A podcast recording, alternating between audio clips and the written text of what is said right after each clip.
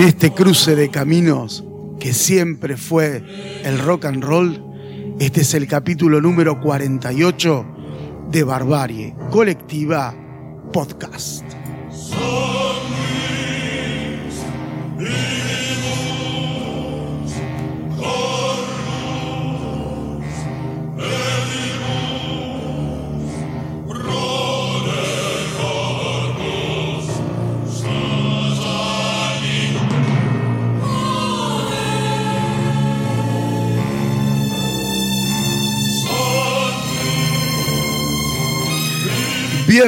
Bienvenidos donde estén, como estén y con quien estén. Este es un capítulo más de la segunda temporada de Barbarie Colectiva Podcast.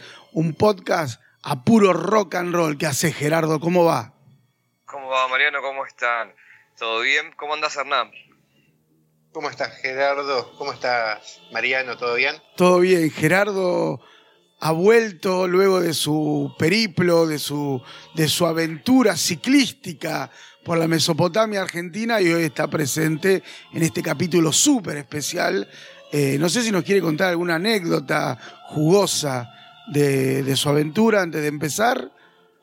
Quizás en el próximo, quizás en el próximo. Perfecto, bueno, muy bien. Debe haber alguna aventura pícara, picaresca, llena de, de, de humor y alguna otra cosita. Bueno, señores, ese, este capítulo ustedes escucharon cómo empezó, ¿no? Sí, a puro satanismo, ya tengo miedo. Eh, es un que son las 6 de la tarde y hay luz, pero esto es un capítulo para escuchar a las 3 de la mañana, a la hora de las brujas, a la es hora de la que la a la hora de la que en pelotas en la Panamericana, sentado sobre el Walray. Y ahí te quiero ver si sos guapo. A ver hasta dónde te vas en bicicleta, macho. Eh, bien. Esto es más o menos así, señores. El rock and roll siempre estuvo atravesado por eh, este, este misticismo, esta relación que se le ha dado, eh, esa simpatía que siempre tuvo el rock and roll por el demonio.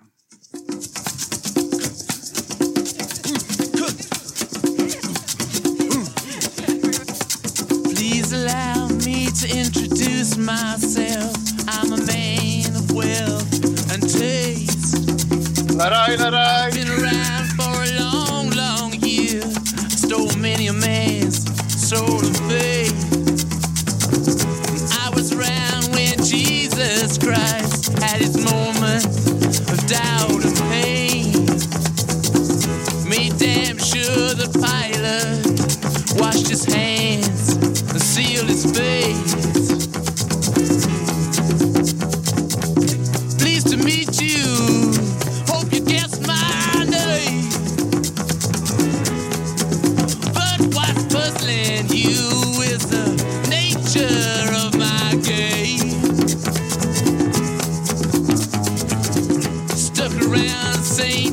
Bueno, y así pasan los Rolling Stones por Barbar- Barbarie Colectiva Podcast, porque sí, hoy viene de, de simpatía por el demonio el podcast. ¿sí? Este tema es de ese periodo intenso que tuvieron los chicos malos del rock and roll relacionados o sacando partido, si uno quiere, eh, de este satanismo del, del cual se, se los hacía responsables. Hubo eh, seis discos, si no me equivoco, donde la temática relacionada con, eh, en, en- en palabras del catolicismo, con lo pecaminoso, ¿no? Este, con los excesos, con, con el demonio, con Belcebú, con, con Satanás, era un poco eh, la punta de lanza de las temáticas de los Rollins, eh, condimentadas con los excesos conocidos, ¿no? Eh, por la que, que- conocemos ya de la banda. Pero si ustedes quieren, arrancamos desde el principio, porque la música, esta música que amamos tanto, arrancó con el blues. Arrancó con el blues del Mississippi, ¿no? Hernán. Sí, no, dijiste los chicos malos del rock, para diferenciar a los Rolling. ¿Y quiénes son los chicos buenos? Creo que el rock son todos los chicos malos. Los Guns N' Roses, ACDC, Aerosmith, creo que es el eslogan universalmente utilizado para, para vender una banda, ¿no? Sí, sí, sí, claramente. Claramente. Este tema del disco Vegas Banquet Eh, hay un documental en Netflix que ya tiene como 5 o 6 años, que es lo primero que vi cuando contraté Netflix, y es un documental sobre la vida de Keith Richards, eh, se llama Under the Influence, y ahí cuenta bastante detallado cómo fue la creación de esta canción y cómo fue evolucionando y cómo llegaron a- a- al resultado final, ¿no? Con mucho sonido latino, porque hay mucha maraca, mucho bongo. En realidad es una samba, es una samba brasilera. Exactamente. Eh, obviamente eh, no es música autóctona de Brasil, No, claro. que haya nacido en Brasil, sino que vino de los esclavos del África, que trajeron el vudú y toda su, eh, su, su magia negra desde, desde, desde el África, ¿no? Y eso venía acompañado de una música ritual, que era la música popular de, de- del África, y que eso nada, fue evolucionando y es parte de las influencias de rock, ciertos ritmos este, que también fueron a parar a Estados Unidos, traídos por los esclavos. Exacto. Eh, el vudú, eh, sobre todo en la parte sur, New Orleans, en esos lugares. Y nada. ah, no podemos se decir. Nueva Orleans, la puta madre. Bueno, yo que No se dije puede, no se puede. New Orleans. New Orleans. Este, y este, este es el, del Vegas Banquet, que la portada original era blanca y decía Vegas Banquet, pero después fue, fue relanzado con la idea original de la portada, que era ese famoso inodoro todo grafitado, porque en esa época un inodoro, como ahí hacías caca, era algo como prohibido, no te dejaban Claro. ponerlo en la tapa. Cuenta las leyendas que, eh, bueno, este tema y, y la temática del mismo, ta- viste que siempre hay leyendas místicas que eh, hablan mal de la banda, ¿no? Y dicen que eh, los Rolling eran asiduos visitantes del, del país hermano Brasil porque allí eh, visitaban a un brujo, a, a un chamán, que era el que les hacía un poco el lazo con Satanás, con Belcebú. Digo, esa es la, la leyenda oscura, ¿no? Por otro lado, tendrá- tiene que ver, un- como decís vos, con los lazos de, de los orígenes musicales. Y, por eso un poco hablábamos, ¿no? De, de- de los orígenes de la música negra en el Mississippi, ¿no? De, esos, eh, de esas plantaciones de, de algodón y de la leyenda que ya todos conocemos y alguna vez hemos charlado aquí en el podcast de Robert Johnson, ¿no? Exactamente. la famosa leyenda de aquel que en el cruce de caminos eh, le dejó afinarse la guitarra, le dejó afinarle, afinar, perdón, la guitarra al diablo, le entregó su alma y se convirtió en un eximio guitarrista. Eh, y, y parece que, a ver, todo es una leyenda, pero hay cuestiones que empiezan a entremezclarse y, empiezan a darle un poco de asidero a, a- a ciertos comentarios.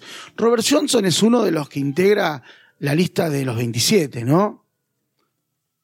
Del Club de los 27, Del club, exactamente. exactamente. Cuando se te vence el contrato, es a los 27. Más Cuando- de uno que murió a esa edad se dice que Lo vino a buscar a los 27. Bien. La realidad, o sea, si uno va a, a- a lo histórico, Brian Jones, de los Rolling, también murió a los 27. Exactamente. Eh, mm, otro del que se decía que tenía una cuestión ahí con el, con el, con el satanismo o con la cultura este, chamana eh, era mm, eh, el cantante de Doors, ¿sí? que también integra. Jim Morrison. Jim Morrison, ¿no? Que también integra el club. Pero bueno, lo que decía es que eh, Robert Johnson eh, hace un poco. eh, deja correr esta, esta, este mito de que era, era satanista y, y se vale del mito para hacerse famoso.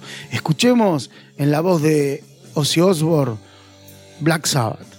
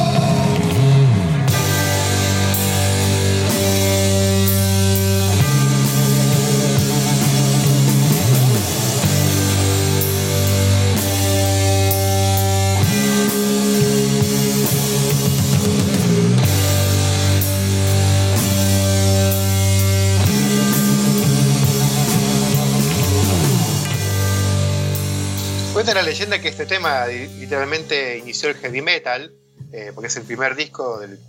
de- el primer tema del primer disco de Black Sabbath, se llama Black Sabbath. Los miembros de Black Sabbath en su comienzo estaban obsesionados con el satanismo, de hecho, este, usaban. A ver, creo que hubo cierta este, parafernalia eh, referida al satanismo que venía con el hipismo también. No, todo lo que eran rituales este, y, y eran, eran parte de, de- toda esa época de finales de los 60, ¿no? Eh, y supongo que lo veían como un divertimento, ¿no? La obsesión con los libros de eh, Aleister Crowley, etcétera, etcétera.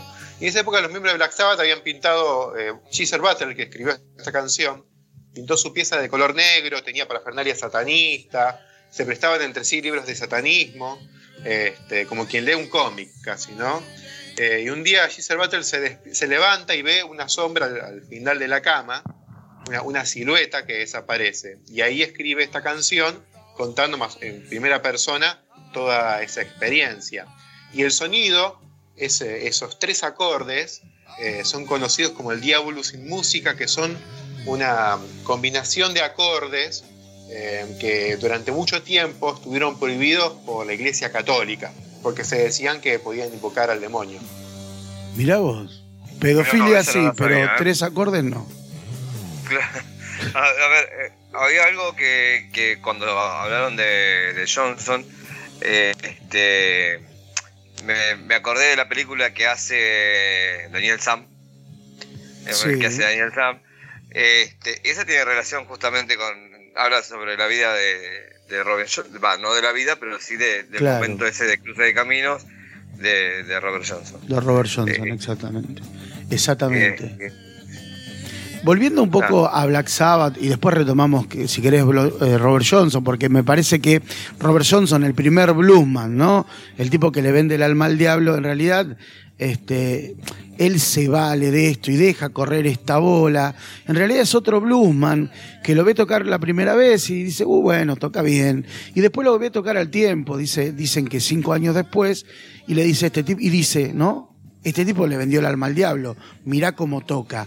Y ahí empieza a propagarse la leyenda y es el propio Robert Johnson que empieza a escribir algunas letras en donde menciona al propio, al propio Satanás. Este, y esto hace que la leyenda sea creciente. Pero él se vale de esta cuestión, ¿no?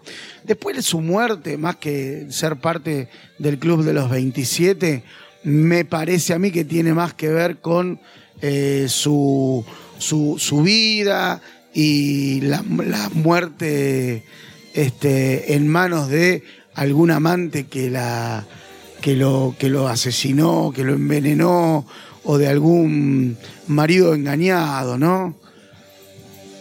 Digo, para explicar un poco la muerte de Robert Johnson y demistificarla, ¿no? Eh, pueden ser muchas cosas. Era una época bastante complicada, fue hace más de 100 años. Así que en esa época la vida no valía un carajo. Capaz que por una deuda de 100 pesos te, cagaban a faconazos. Pero este, él era un, no sé si era un trabajador esclavo, pero estaba ahí nomás. No sé si estaba abolida la esclavitud, pero era un trabajador del algodón. Eh, Laburaba en campos que- de algodón, exacto, sí, sí. Bueno, y después hubo otros blues, hubieron otros bluesman, y uno en particular, eh, que sin hacer ningún pacto, este, y sin decir, eh, eh, perdón, y a, y a diferencia de Robert Johnson, que nunca dijo nada, se llamó al silencio, pero tiraba pistas, este directamente pro- eh, gritaba a los cuatro vientos que había hecho un pacto con el demonio y que por eso tocaba tan bien y la realidad es que no obtuvo el éxito de Robert Johnson ni mucho menos, ¿no?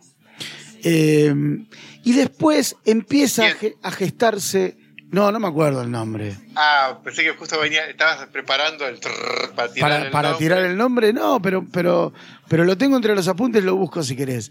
Este, y después eh, se viene esta cuestión que tiene que ver con, eh, a ver, convengamos que acá hay una parte que tiene que ver con el racismo, o sea, la- el, el blanco eh, eh, y, la discriminación hacia el negro y a, la cultura negra, ¿sí? Y la cultura negra en este caso era el blues. Y por otro lado, aparte del racismo, el propio cristianismo, ¿no? Que ve, el propio cristianismo blanco que veía en las eh, eh, en el blues eh, claramente un enemigo. De, Ustedes vieron que, que, por ejemplo, la, la- la danza de, en los rituales de, de- la música negra este, tienen esta cosa tan sexual, ¿no? Digo, para, para el, el cristianismo blanco, pacato como es el, el- el americano, el perreo, claro, es un, un perreo eh, decimonónico, este, e- era puro pecado. Pero ¿qué pasa? Lle- Llegado el momento, eh, este, el, el blues empieza a ser parte de la cultura blanca. Digo, hay rock and rolleros blancos como Jerry Lee Lewis. Yo le había dicho a Gerardo, Gerardo, acordate de este nombre que yo siempre me lo, me lo olvido. Como Jerry Lee Lewis, que empiezan a frecuentar esos sábados por la noche en donde el frenesí de la música negra este, llegaba a, momen- a su cenit y empiezan a aprender esos ritmos y eso que para, para, los negros era el blues, para los blancos se convierte en el rockabilly y en lo que nosotros conocemos eh, como rock and roll, el rock and roll de, no sé, de Jerry Lee Lewis, del propio Elvis Presley, o sin ser blanco de em, Little Richard, ¿no? Un tipo que, siendo negro, eh, es eh, marginado por, hasta por su propia comunidad por su, su eh, por ser homosexual, ¿no? Y, y- y- mostrarse en, en sociedad con, siendo homosexual. Digo, y esto no, no se lo perdonaron. Y ahí empieza la, la leyenda del rock satánico, para ponerle un nombre, blanco, ¿no? Sí, de hecho, la, eh, la palabra rock and roll es una, una jerga que se utilizaba para hablar del sexo. Claro. Y con ese, con ese nombre bautizaron eh, al estilo, obviamente supongo que para darle gancho, creo que lo bautizó algún DJ eh, radial de, de esa época. Y la música de Little Richard, en esa época pasaba lo siguiente, sobre todo cuando surgieron Jack Berry y Little Richard, Fats Domino, que ellos grababan sus canciones y ellos tenían unos tonos de voz, sobre todo Little Richard, un tono de voz altísimo, ¿viste? Y unas versiones muy, canciones muy enérgicas. ¿Qué pasa? Para pasarlo en las radios blancas, regrababan la canción con un cantante blanco, con un tono de voz de cantante blanco. Claro. Fíjate, eh, Tutti Frutti o Caldonia, esos temas de viene acá arriba, eh, Good Morning Miss Molly, algo así. eh, esos temas de Little Richard, cantado por un tipo con una voz a los Sandro, ponele, ¿no? Y a los. Una versión horrible, este, pedorra. Pero no, no querían pasar músicos negros en sus radios, entonces grababan su propia versión eh, con un cantante blanco. Este, Ojo que dentro, ojo que dentro de la comunidad negra, el blues tampoco estaba bien visto al principio. ¿Por qué? Porque eh, la iglesia, eh, en, la- en- en- en los encuentros en la iglesia se cantaba gospel, ¿no? Sí, Por ejemplo, un tipo como John Lee Hooker, un, un bluesman, un guitarrista eh, excelso, su padre, si no me equivoco, era. mm, ellos no le dicen cura, son. ¿Cómo se llaman? Eh, Pastores. Pastor. Era pastor de una iglesia. Este, y, era tocar la guitarra y, tocar blues, era pecado. Entonces, dentro de la comunidad también eh, podemos decir que no estaba bien visto eh, el, género del blues. Y, de, esa, digo, de esa línea, como John Lee Hooker, podemos hablar, no sé, de Willie Dixon, del propio, de, Tommy Johnson, eh, no sé, de aquel que eh, le dijo que Robert Johnson estaba estaba, le había vendido su, su alma al diablo. Digo, había, había muchos tipos que se dedicaban al blues y que eran muy mal vistos. Willie Dixon que le compuso varios temas a Led Zeppelin. Eh, su consentimiento, ¿no? sí, bueno, otro bluesman que vos nombrabas en el podcast pasado, eh, que acompañó y que fue este, reconocidos por los Rolling eh, es Muddy Waters. ¿Te acordás? Que vos lo sí. nombraste. Eh, el tipo, el tipo que. mm, El tipo que firma. Imagínate en esa época cuando muere Robert Johnson, eh, no había, no había un médico, vaya a saber a dónde.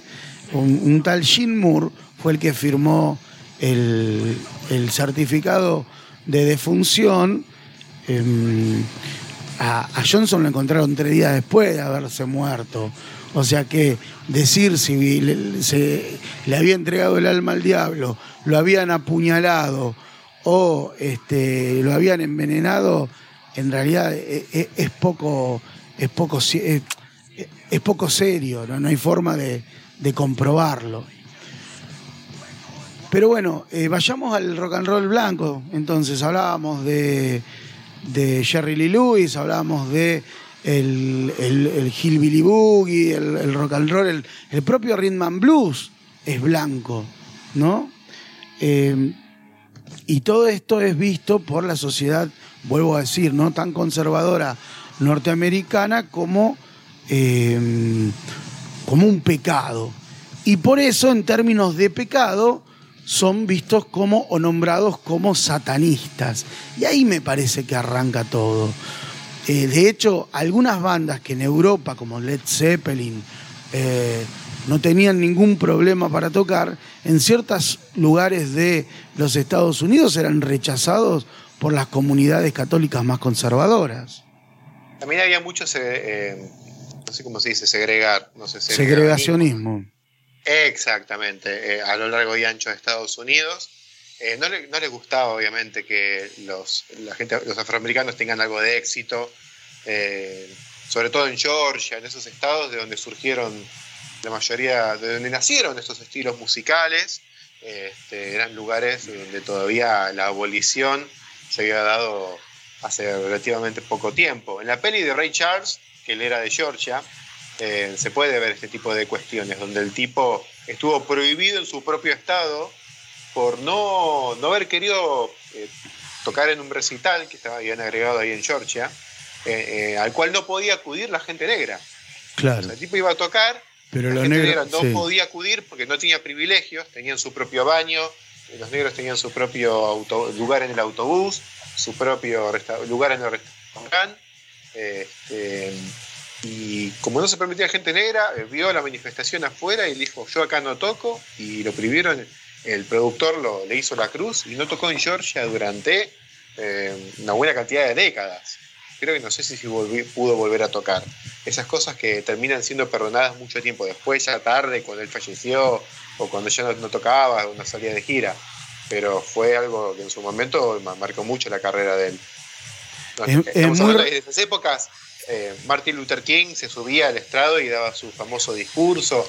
En la época de, de Rhythm and Blues a nivel social, en- eh, sobre todo en Estados Unidos, era, era bastante compleja. Sí, era muy pesada, sí, sí, claro. Este, bueno, después quizás eh, nos metamos un poco ¿no? en la historia de, la familia Manson, pero esa cuestión racista y el enfrentamiento entre, entre blancos y negros va a tener un poco que ver ¿no? con, el, con la masacre que, que, arranca esto eh, durante la década del 60. Hablábamos antes del asesino, del, de Jerry Lee Lewis, de Killer, ¿no? Y de, su forma tan compulsiva de tocar el piano. Y si bien el tipo es un tipo que proviene de una familia religiosa, al igual que el propio Elvis, ¿sí? El propio Elvis provienen de una, los dos, de una familia muy religiosa.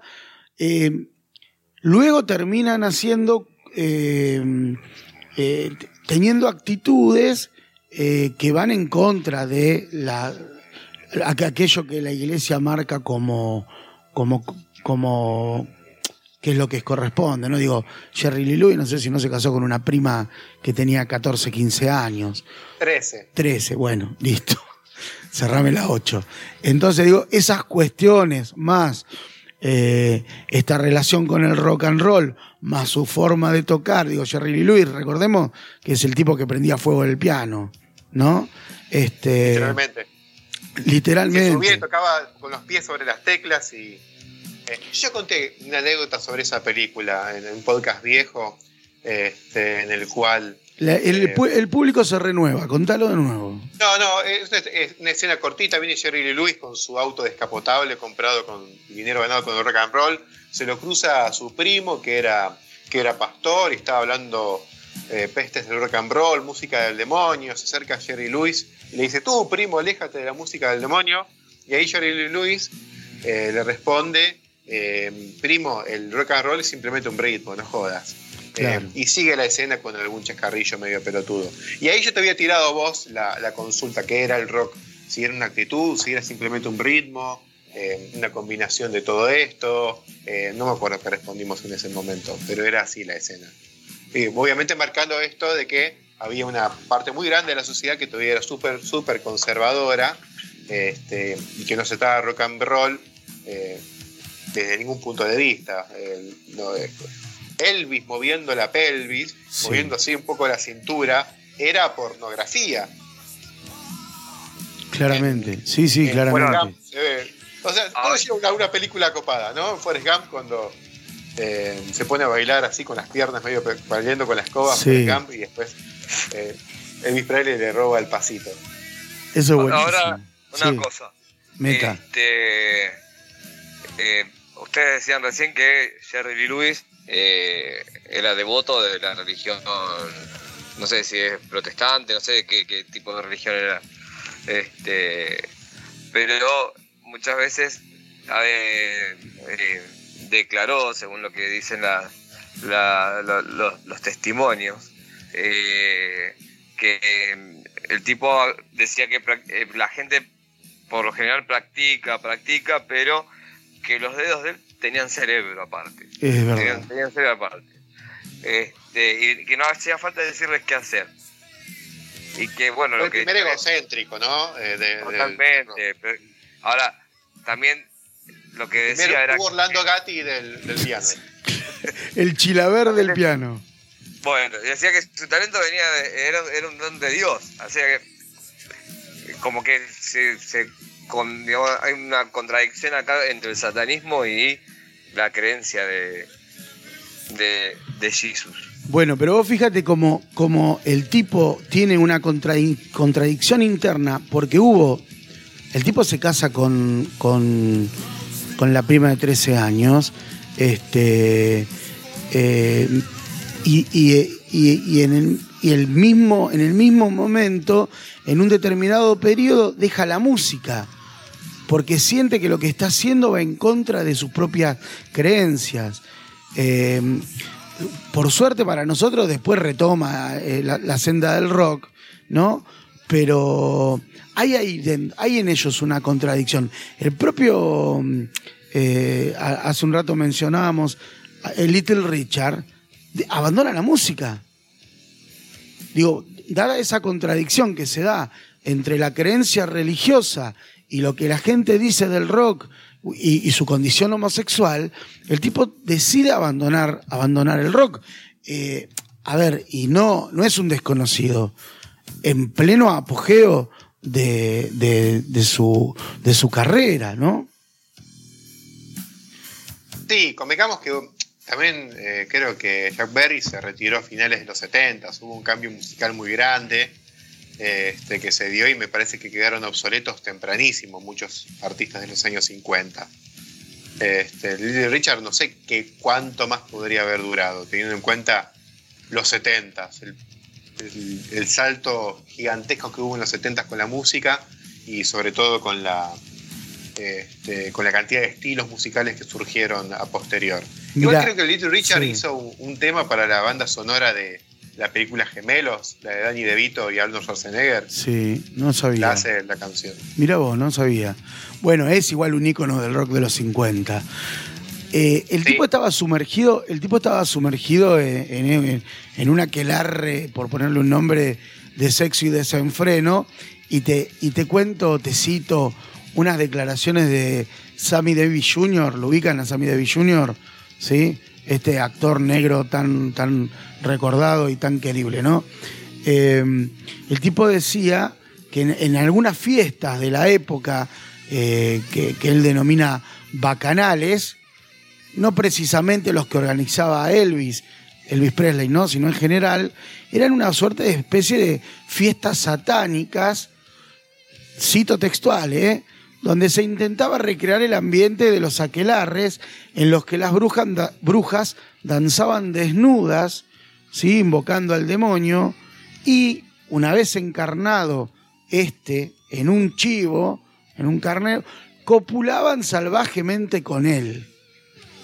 No obstante, Sami reconoce que el componente satánico de las orgías era lo menos relevante. Lo que importaba de verdad era el sexo desmadrado, dice Sami, sexo desmadrado y las grandes cantidades de alcohol y estupefacientes que se daban cita en aquellos encuentros. O sea que el diablo metió la cola, pero la falopa y la chota la metían ellos. Sí. Digo, eh, para hacer todo lo grosero que puedo, ¿no? Sí, era un día más en el Rat Pack de esa época. La verdad que supongo que eh, en el mismo agujero donde le metía eh, eh, después Frank Sinatra, Sí. Steve Martin se llamaba. Este, no, Steve Martin es el actor. No es Dean Martin.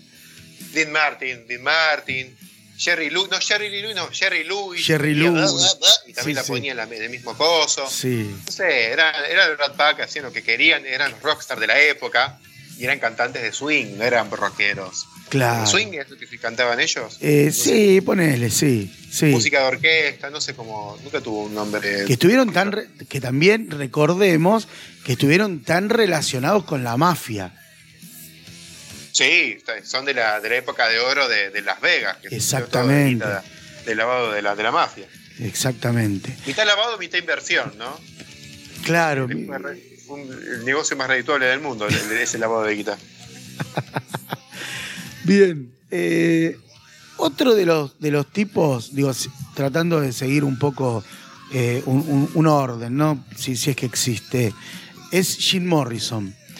Pero con Jim Morrison hay una cuestión que tiene más que ver con la intelectualidad. Jim Morrison concebía su música como un, eh, si ustedes quieren, una excusa, un puente, un instrumento eh, eh, para contar, para, para cantar, en todo caso, lo que quería comunicar a la gente, ¿no? Suelen decir eh, que hay, eh, hay un tema particular de, de, Doors que dura mucho tiempo, dura como unos 12 minutos, ahora no, recuerdo el título, en el cual el auditorio estaba absolutamente en silencio. O sea que Morrison tenía la capacidad como de, de omnubilar, de poner en trance a la multitud y aquel que profería algún ruido o algún grito, el tipo lo callaba. Y durante 12 minutos estaba todo el auditorio en silencio, grandes auditorios, eh, y cuando terminaba la canción, eh, una canción extensa con grandes solos de guitarra, largos solos de guitarra, este, el público cuando terminaban estallaba en, en aplausos y gritos, pero mientras tanto estaba como en trance. Eh, también hay una cuestión ahí, una relación con eh, este culto eh, de, con el, del brujo Alex Crowley, ¿no? Eh, esa cuestión que tiene más que ver con la intelectualidad, a diferencia de Sabbath, ¿no? De Black Sabbath, que es una cuestión, si ustedes quieren más, y después lo discutimos, ¿no? Más estética, ¿sí? Tanto en el, en el sonido como, como en la imagen.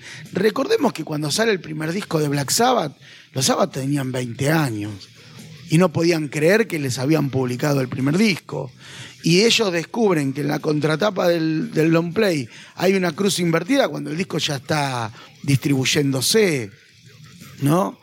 Digo, también hay, hay una parte que tiene que ver con, con esta mística. Digamos que Sí. Sabbath grabó los primeros, grababa un disco y se iba de gira. ¿no? Exactamente. No participaban de la, de la creación del arte de tapa. El primer eh, disco, el- el- el- eh, la portada de Black Sabbath es mítica y es excelente. Digo, ¿cuánto Crearon se ha dicho? Como que, no como que era una foto de una casa vieja en una campiña y que no sabía y, y que apareció de golpe esa mina ahí. Esa mina ahí. O digo, se ha llegado a decir, cosa que ya se ha, se ha comprobado que es mentira, que ese lugar no existía. Se ha llegado a No, decir no. eso. Hay, foto- hay fotos en Instagram. No, cla- claramente, por eso digo se, se ha desmentido. Pero en ese momento se ha llegado a decir, y ellos lo sostenían, digo, jugaban el juego, hasta llegaron a decir que, a ver, claramente la, la tapa es, es arte puro, pero ellos se atrevían a decir que eh, cuando sacaron la foto, cuando dispararon la cámara, eh, esa mujer no estaba. Y luego de, la, de revelada la, la película, la mujer apareció. Jugaban un poco también a, eh, a lo satánico, porque claramente les garpaba. Digo, no nos olvidemos que Ozzy Osbourne laburó en un crematorio, laburó en un matarife, como nos recordaba Gerardo en el podcast de, de Ozzy, este, fue chorro y fue el peor chorro de todo porque lo agarraron, estuvo en cana hasta que después de haber escuchado los Beatles dijo, loco, es por el lado de la música. ¿no? Entonces, todo su histrionismo arriba del, del escenario también le sirvió para armar el personaje que después le dio de comer durante años. Digo, hoy se sigue vistiendo de negro. No nos olvidemos de eso. Y eso también le sigue dando de comer. Eh, Sí, sí, sí, sí. Dijimos en el podcast anterior, no sé si, si va a seguir tocando, pero este, sí, eh, es parte No un poco de lo de- En los 80 se vestió bastante colorido, sí, eso lo habíamos dicho en el podcast dedicado a él. Con los, los rubios, con los pelos batidos. Sí, pero cuando ya era Parecía una vieja, se ponía Cuando- unos sacos eh, amarillo, patito, que parecía una, una señora. Ozzy. Bien, otro de la, otra de la banda que ya dijimos, Iba a decir algo Gerardo. Lo- Dale, perdón, Gerardo. Sí, sí, sí. No, no, no eh, del tema de Doors. Sí, Eh, a se ver, llama The End, el final. el O final. el fin. Sí, claro. Eh, Entonces, escuchamos. muy- un hit, uno de los temas más conocidos de The Doors. Igual para mí, pero de Jim Morrison venía más por otro lado, porque era un tipo eh, muy espiritual, pero se decía que él cuando era chico había visto morir a un indio. Sí, en un accidente de, de vial. Y dicen que cuando vos ves morir a un indio, el indio se te mete dentro de tu cuerpo. Se te mete el indio. Él estaba más cerca de, las culturas originarias americanas, en ese sentido, que de la típica cuestión hippie, este, no, del viaje a la India, ponele, o, o del satanismo que daba por ahí vueltas en ciertas vertientes de- del hippismo, o, o, no sé, drogas recreativas o, y orgías hasta, hasta, que arda, ¿no? Lo de él era un tipo muy intelectual y el nombre de Doors viene por un libro llamado Las puertas de la percepción, que no me acuerdo quién escribió, la verdad. Ahora, yo digo, hay eh, bandas ahora, ¿no? Que antes, antes de tocar, eh, no estoy hablando por ahí de bandas que, eh, no sé, de black metal o, o- o de algún otro estilo, ¿sí? Que, que esté más relacionado por ahí con la parte oscura, por ahí, el- así del propio heavy metal, que antes de subir al escenario tienen algún tipo de ritual, algún rito este que no tiene que ver por ahí con lo, lo- satánico, pero, pero sí como una especie de cábala. Ahora, la cábala entraría dentro también de lo que consideramos eh, no satanismo, pero por ahí tocando las puertas de. ¿no? Y, pero cuando hablas de cábala, ¿a qué te referís? ¿De tocarse el culo entre ellos? ¿De qué, ¿A qué te referís? No sé, qué sé yo, este, de agarrar y, este, eh, no sé, eh, escabearse la vida o fumarse faso. Eh, o Es un papear- ritual que tenemos nosotros antes del programa siempre. Claro. Claro, sí, no sé, por eso mismo digo, Bueno, pero la- esa, meter la cábala dentro de la brujería y el satanismo capaz que Sí, también en el podcast de Dio hablábamos de los cuernitos. Dio lo hacía por una cuestión de imagen, ¿no? Pero digo, en cualquier cosa que uno crea y, y le atribuya al- alguna. eh, le, algún poder que pueda eh, afectar a uno, ya sea un placebo o ya sea porque efectivamente está, eh, viene a, colación.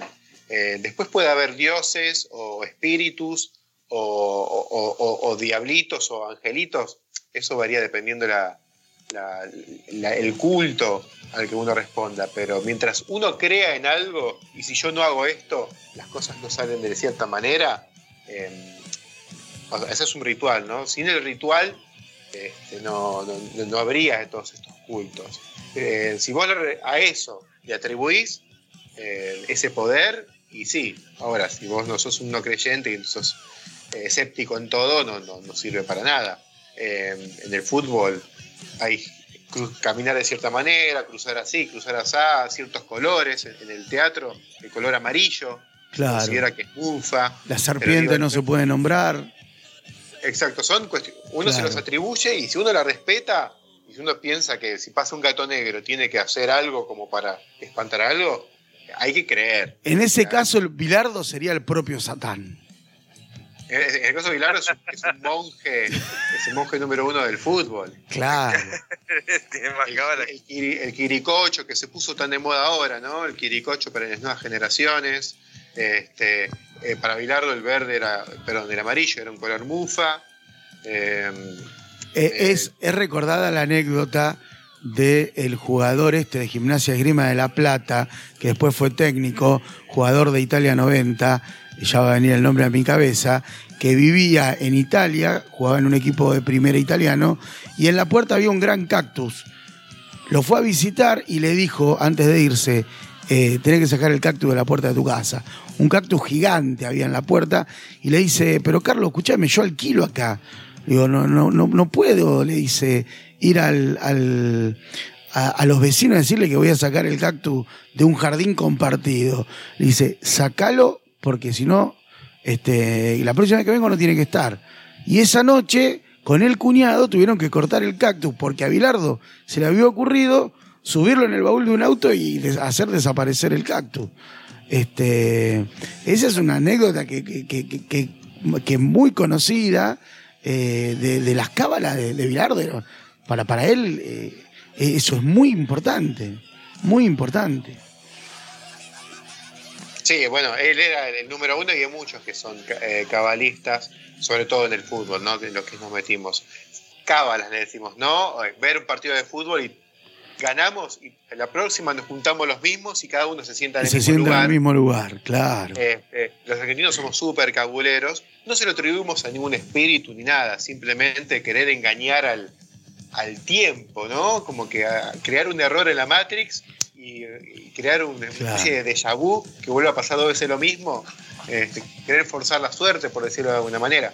Este, y bueno, si de ahí sale un ritual, eh, y un ritual que puede pasarse de generación en generación, y ahí surgen este tipo de, de- de mitos. Bueno, pará, Eh. pero el punto es que aquellos mi- eh, rituales, ¿no? Que no son aceptados por este, las grandes religiones, son tildados de satánicos. Y ahí viene el conflicto con el rock and roll.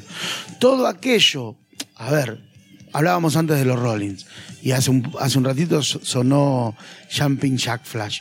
Este, aquello que hacían los Rollins, las drogas, eh, eh, el desenfreno, eh, las orgías, todas esas cuestiones que estaban reñidas con las verdades de, de- de- de la iglesia, ya sea católica, ya sea protestante, eran consideradas pecado. Y todo lo que era pecado para la iglesia está relacionado con el demonio. De ahí la, se, se lo, la denominación de, de satánico, ¿no? Empieza por Tal ahí cual. la cuestión. Tal cual. No hay un cura que escuche heavy metal entonces. O rock and roll. Yo creo que sí, no, no sé. Esto, esto me parece que ya está un poco no se puede superado. tomar en serio. Ya está un poco superado. de heavy metal. Una cosa es decir la palabra Satán, Satán, ¿no? Como el personaje este de, de, de Quiste, Ah. Seba- Quiste Sebasio. Quiste Sebasio. Este, que justo estaba sonando recién King Diamond, que siempre nos hace acordar a Quiste Sebasio. Eh, y, otra co- y hay bandas que implement- que leían sobre, o se, sí, leían sobre satanismo, este, primero desde el punto de vista religioso, quién era Lucifer y qué era, y, eh, o lo que significaba el nombre Lucifer, etcétera, etcétera, desde el punto de vista religioso, Después el diablito de rojo que te da malos consejos. La, la cabra toda esa negra que se utiliza en las portadas de muchos discos. Eh, hay diferentes... Primero que en Estados Unidos hay tantas variantes del cristianismo como gente que agarró la Biblia. Porque recién no nos poníamos de acuerdo que era de dónde era eh, Jerry Lee Lewis, porque en cada pueblo de Estados Unidos hay lugares donde bailan con serpientes, ¿viste? No se entiende un carajo más o menos eh, cómo viene el mapa religioso en los Estados Unidos. La gran mayoría son desprendidos del cristianismo que nosotros decimos y son variantes del evangelismo, qué sé yo. Acá en Argentina también hay un evangelismo que viene desde Brasil, pero este, lo mismo pasa con el satanismo. Hay tantas interpretaciones del satanismo como de la, de la propia Biblia y de qué sería eh, el personaje de, de Belcebú, como quieras eh, llamarlo. Muchos lo han agarrado como una como eh, un ícono de la rebelión, ¿no? Rebelarse contra la iglesia, rebelarse contra el establecido, el status quo, como un modo de libertad, como una, una anarquía religiosa. Eh, afuera, pero ¿qué pasa? El, el ateísmo es la nada misma. Ser agnóstico es no creer en nada. Y el ateísmo y el satanismo surgió ciertas corrientes, ¿no? La gran mayoría lo, lo utiliza para ilustrar la portada de los discos, como Slayer, por ejemplo. Pero son tipos religiosos los tipos de Slayer, son católicos. Claro, claro. No los propios, a ver, los propios Black Sabbath son los primeros, los primeros en eh, correrse de, eh, de, esa, de, esa, de esa imagen que tienen después de haberla explotado, ¿no? Son los los primeros países en. nórdicos, los países nórdicos surgieron miles de bandas en, Noruega y en Suecia, miles de bandas satanistas, porque ellos a, a ellos le impusieron el cristianismo, fueron cristianizados. lo- lo- allá- esos tienen otro tipo de cultura que es la cultura vikinga, con otro tipo de dioses, otro tipo de demonios, otro tipo de, de- de historias y otro tipo de folclore. Entonces abrazaron el- al, al satanismo como, como, como cultura dentro del Sí, metal. como cultura Como- contestataria. Exactamente. Este, y después muchas de esas bandas fueron alargando el satanismo. Bandas como Bathory, este, por ejemplo, que es una de las bandas, primeras bandas de black metal, eh, dejaron de lado el satanismo y se fueron volcando más a eh, lo- las historias eh, de Ragnarok y todas esas historias, que es el apocalipsis eh, de los vikingos, ¿no? De la, cul- de, de esa- de la cultura nórdica, por decirlo de alguna manera. Claro. Este, El que te lleva al eh, Valhalla. Exactamente, es el- que es el, paraíso de ellos, donde pelean eternamente, sus Eh, dioses, sus claro. demonios. Este, obviamente, hoy conocemos un poco la historia de Loki y Thor, pero una versión totalmente deformada por los cómics.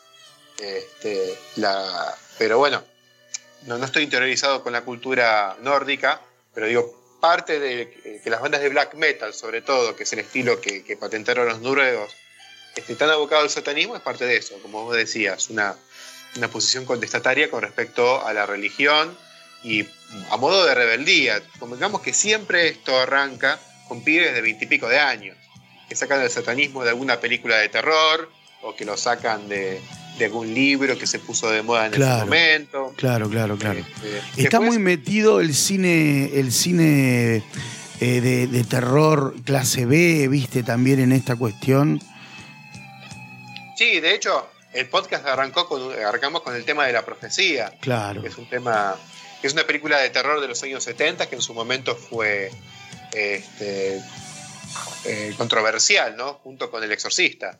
¿no? Fue una época de que de mucho niño satánico, ¿no? Mucho de niño poseso.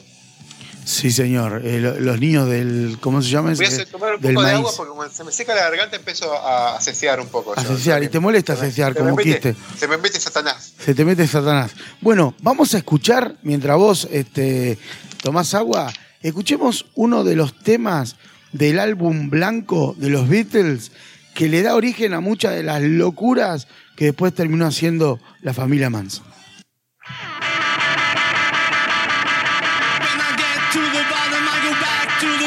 The top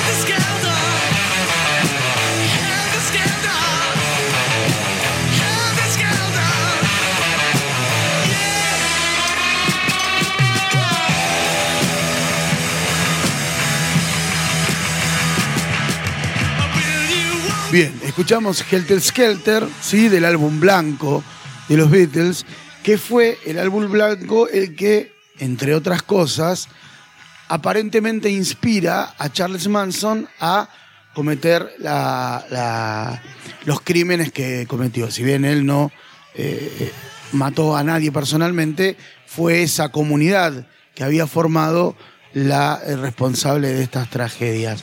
Pero ya que escuchamos los Beatles, ¿qué les parece si hablamos de esta, esta, esta cuestión. A ver, los, los Beatles, más que la, una de las bandas de rock más importantes de la historia del mundo, se han convertido eh, en un fenómeno. ¿no? Es- son un fenómeno pop, me parece.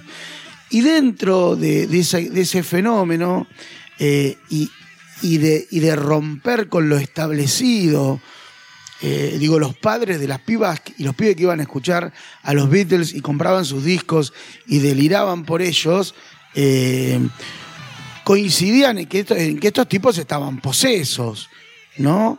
Este, y por otro lado, para darle, como, como, como para engordar este, esta, esta cuestión de- de su rebeldía, está el hecho de, ustedes recordarán, de la muerte o la supuesta muerte de eh, el bajista eh, de la banda, uno de los dos únicos que, que todavía están en este mundo, Paul McCartney. ¿No? Recuerdan la historia de, bueno, Paul McCartney murió, Paul McCartney murió en un accidente automovilístico, eh, no se puede reconocer el cuerpo, pero estamos seguros que es él, y ha sido reemplazado por un tipo al que no solo se parecía e hicieron un casting para encontrar un tipo parecido, sino que lo han sometido a, diversas operaciones eh, estéticas para que se parezca aún más. La banda nunca dice nada, pero en sus álbumes y en sus dichos hay ciertas, eh, ciertos, em, ¿cómo decir? Ciertas pistas que permiten entender que Paul ha muerto.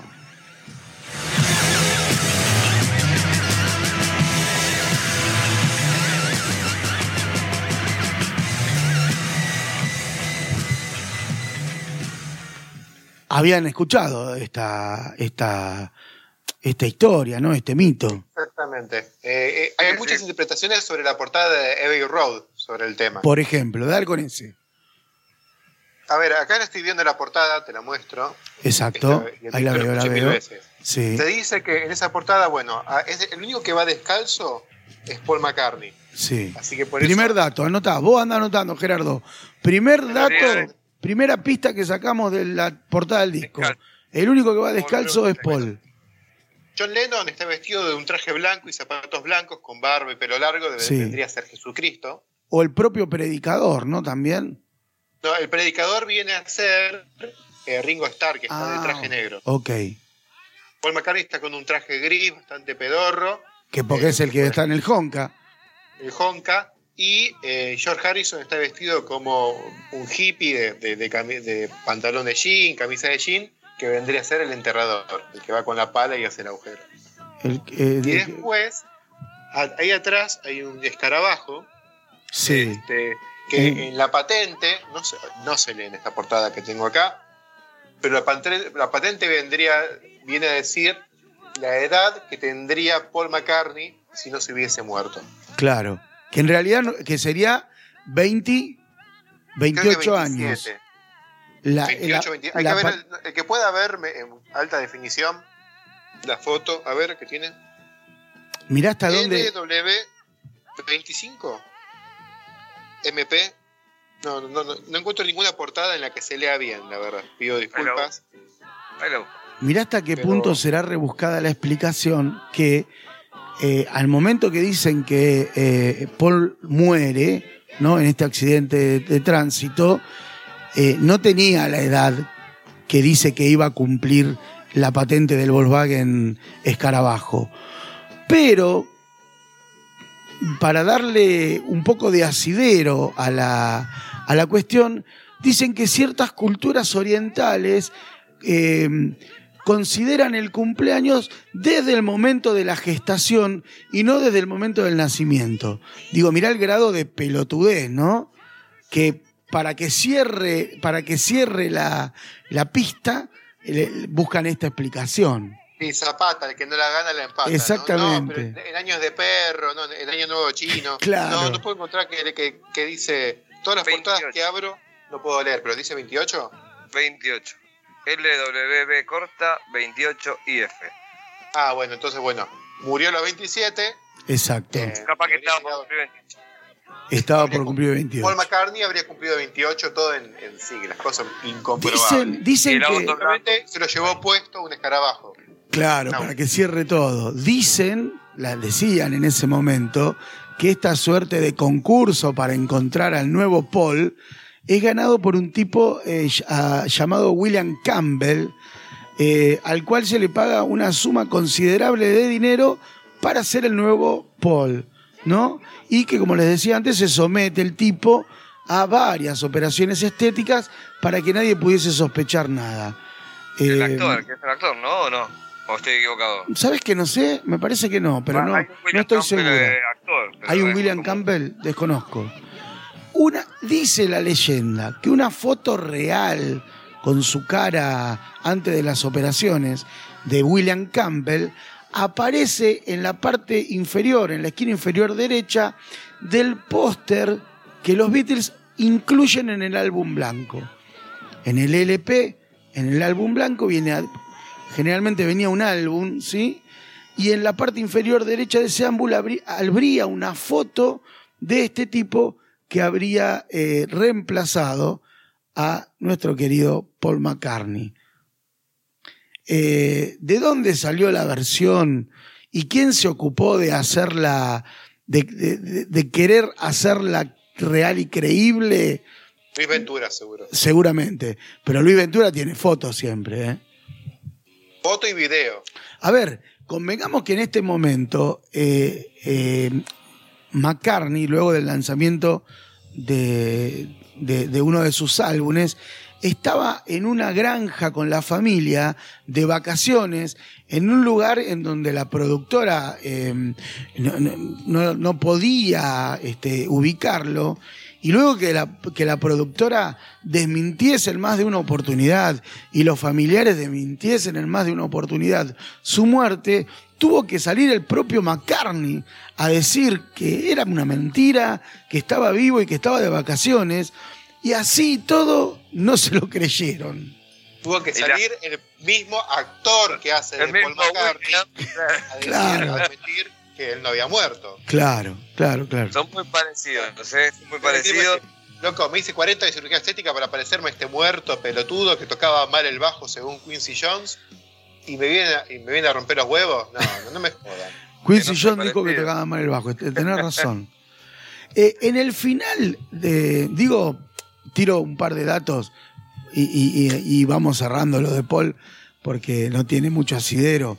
De Campos de Fresa para siempre, usted Hernán lo dirá en inglés si, si, si es el caso.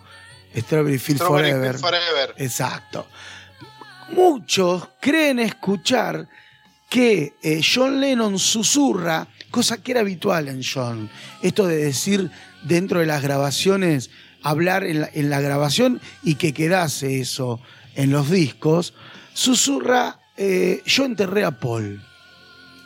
Mientras que el guitarrista dijo una y mil veces que lo que en realidad decía en esta canción, Strawberry Field Forever, era cranberry sauce, o sea, salsa de arándano.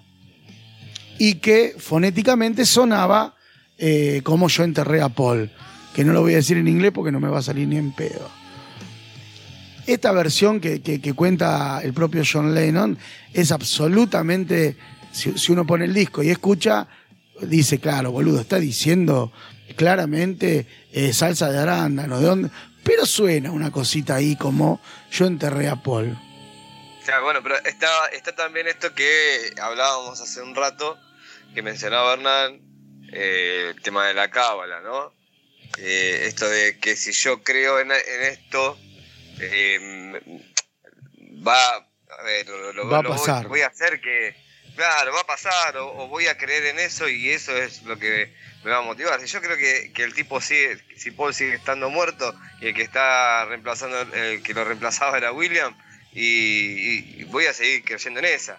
Y si por más que lo desmintiesen y demás, eh, también ven- convengamos que dentro de esto juega mucho el tema de la mercadotecnia y este, que se hable de diferentes temas, ya sea por drogas o por sexo o por que Jerry Lewis se casó con su prima de 13 años o porque este, reemplazaron a Paul McCartney, eh, suma en algún punto la cantidad de, de discos que se puedan llegar a vender.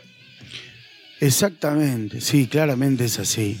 Eh, algunas pistas en las portadas y especialmente en, uno de sus discos más, más, eh, más reconocidos, ¿no? Las pistas, las pistas que los Beatles dejan supuestamente en las portadas, en las carpetas interiores de los discos, eh, eh, también tienen interpretaciones igual que sus letras.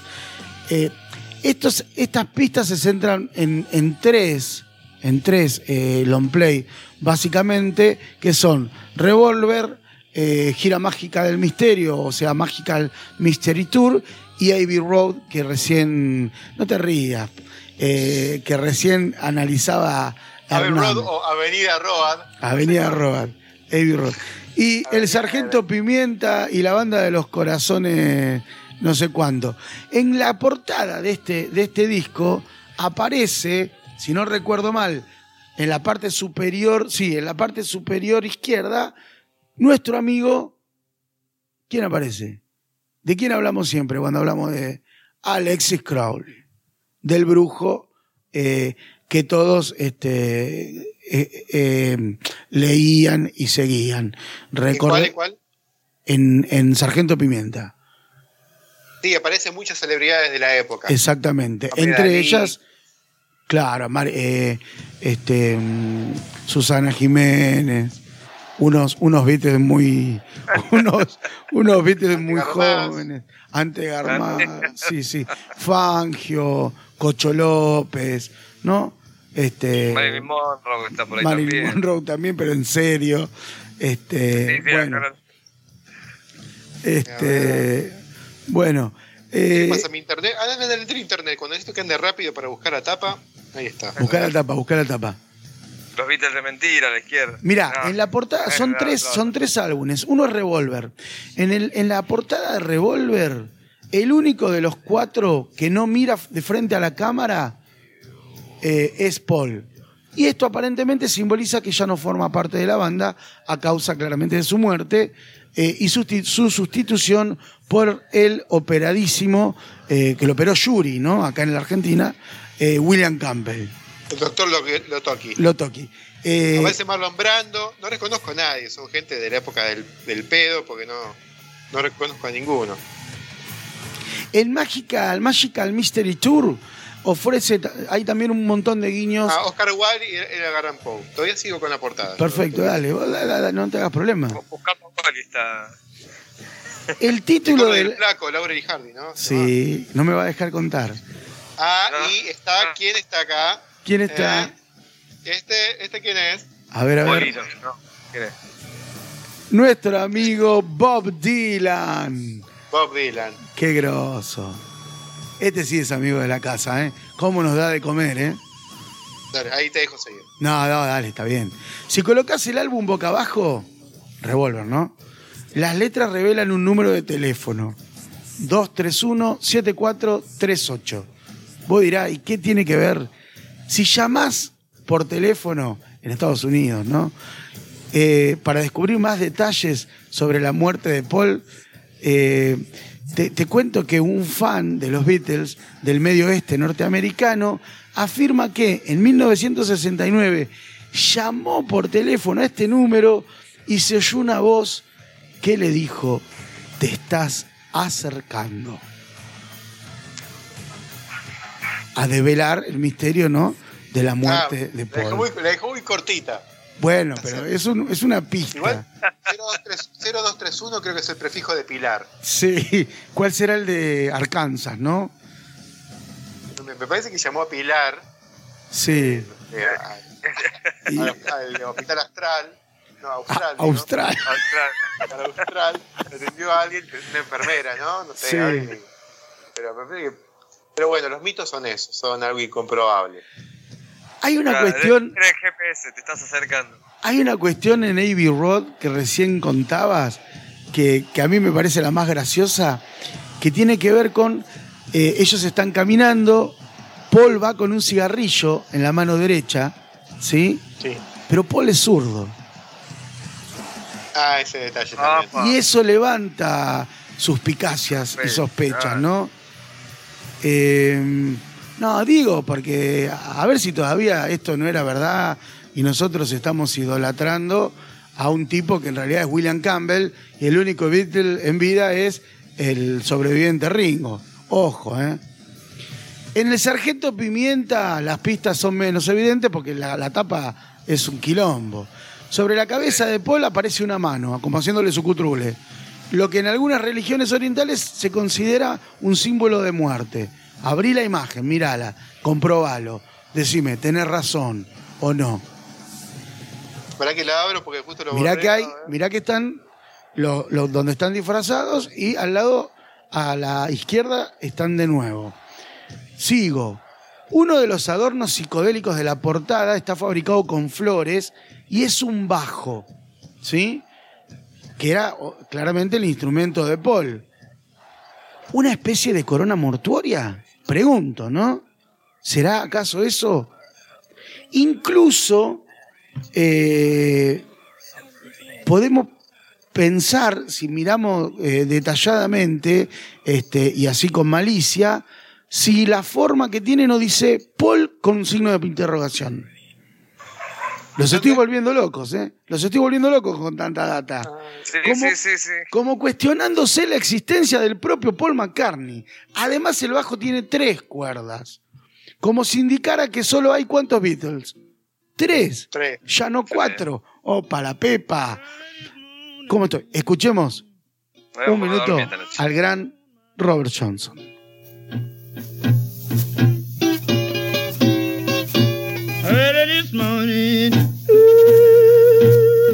He knocked upon my door.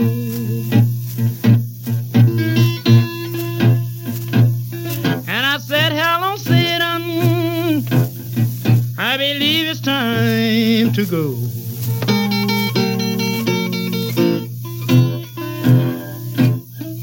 Me and the devil was walking side by side.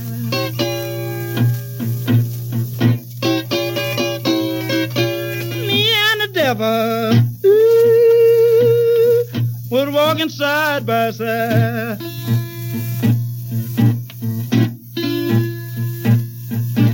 I'm going to beat my woman until I get satisfied. Me and the Devil, qué lindo. She said you don't see why. ¿Cómo anda? ¿Están empezando a levantar fiebre, compañero? No sé. Justo estaba probando. Bueno, eh, dos, tres datos más tiro y me dejo de joder con los Beatles, pero me, me gustan estas cuestiones con piranoides, me entretienen, me entretienen mucho. Eh, a ver, otra boludez. En el librito- hospital astral que tiró aquel, ¿sabes qué? Uh, el hospital astral. ¡Oh! Yo estaba eh, pensando en ovnis. Sí, claro.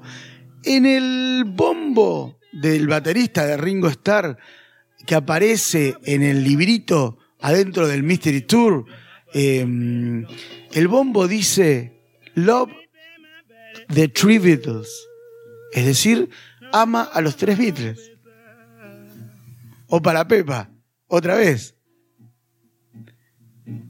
One and one and one is three. Uno y uno y uno son tres. ¿Sí? Eso lo dice el propio John Lennon en Come Together.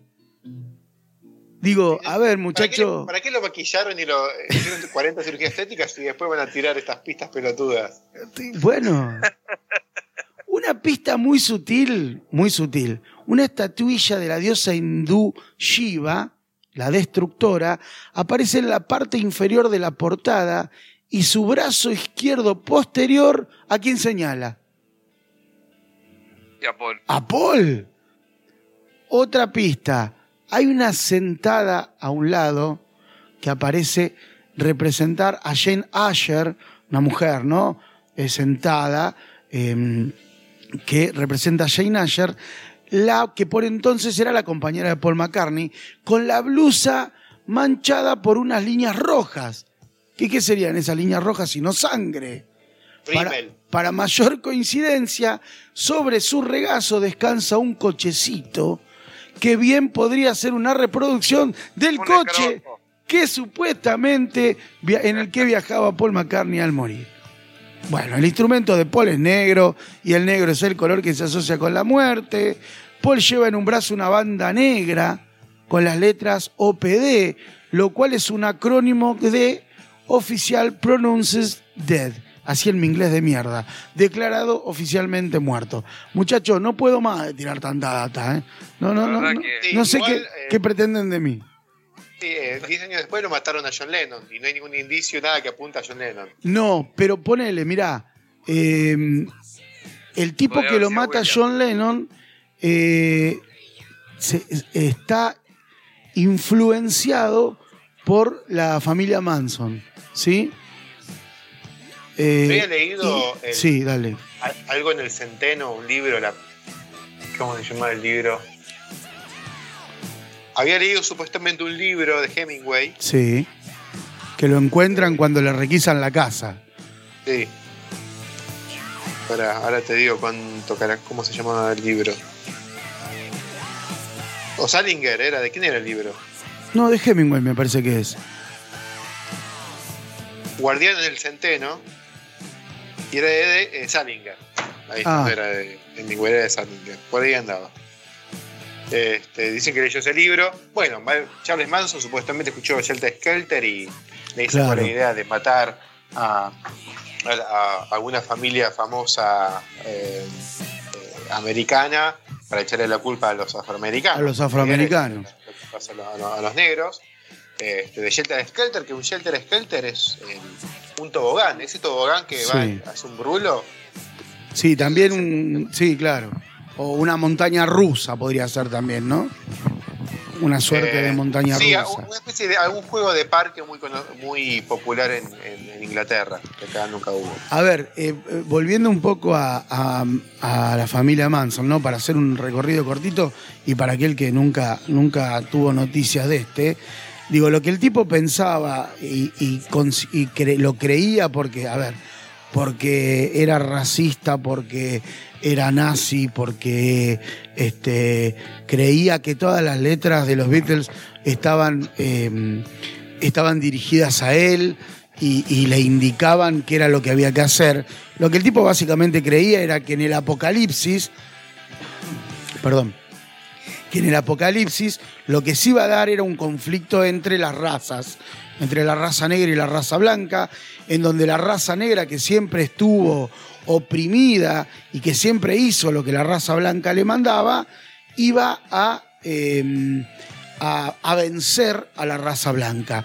Pero como el tipo era un racista de mierda, decía que la raza negra no iba a poder este, conducir los designios de la humanidad, dado que ellos estaban acostumbrados simplemente, y lo único que podían hacer es repetir y hacer lo que la raza blanca le indicaba. Y entonces llegaría el momento en que él, Manson, y sus seguidores tomarían el poder y eh, eh, dirigirían los designios del planeta. Ahora, ¿cómo harían ellos para zafar del Helter, del Helter Skelter, de este apocalipsis en donde todos los blancos serían este, sodomizados? Se escaparían al desierto y se esconderían en una supuesta cueva de, con paredes de oro, en donde distintos árboles frutales daban frutos eh, todos los meses, un fruto distinto. Era un delirio, ¿no? Un delirio. Y cómo él, llegado el momento, esto es 1969, ¿no? Como llegado el momento en el que él creía que iba a suceder esto, los negros nunca se rebelaban, dijo, bueno, si ellos no arrancan, vamos a arrancar nosotros y vamos a echarle la culpa. Cuestión que las cosas se pudran. Y así es como empiezan a, asesinar gente y a tratar de incriminar a, personas eh, negras para que se pudriera el- el rancho, ¿no? Te adelantaron 40 años al pro.